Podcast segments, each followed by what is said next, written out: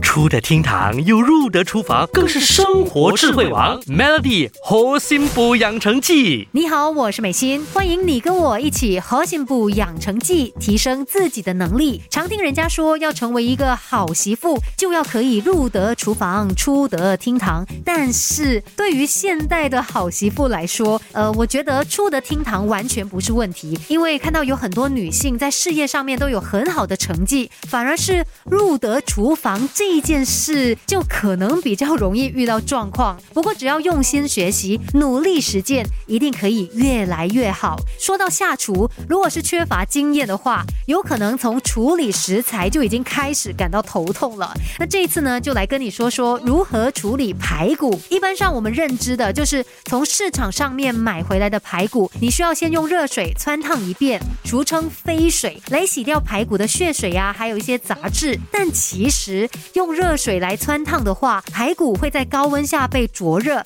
肉类的蛋白质收紧，那血水呀还有脏物就反而更难被释放，不只会导致营养流失，而且肉质也会变得很干很柴，甚至煮起来的排骨也很容易带有腥臭味。那究竟要怎么样才可以更好的处理排骨呢？马上来告诉你。首先呢，就将买回来的排骨放到一个容器里面，然后就倒入一些食盐，接着往往这个容器里面倒入摄氏五十度的温热水，然后就可以直接用双手来抓洗排骨，好像给排骨做按摩的感觉哦。几分钟之后呢，你就会看到排骨的血水呀、脏物啊都被排清了，而且原本干净的温热水也变得肮脏了。那最后呢，只要把这个污水倒掉，再用清水。清洗一下排骨就可以了。这个方法是日本早稻田大学的研究学者提出的五十度温水洗泡法，在不伤害食物细胞的情况底下，更可以保持食物新鲜，同时留住更多的营养。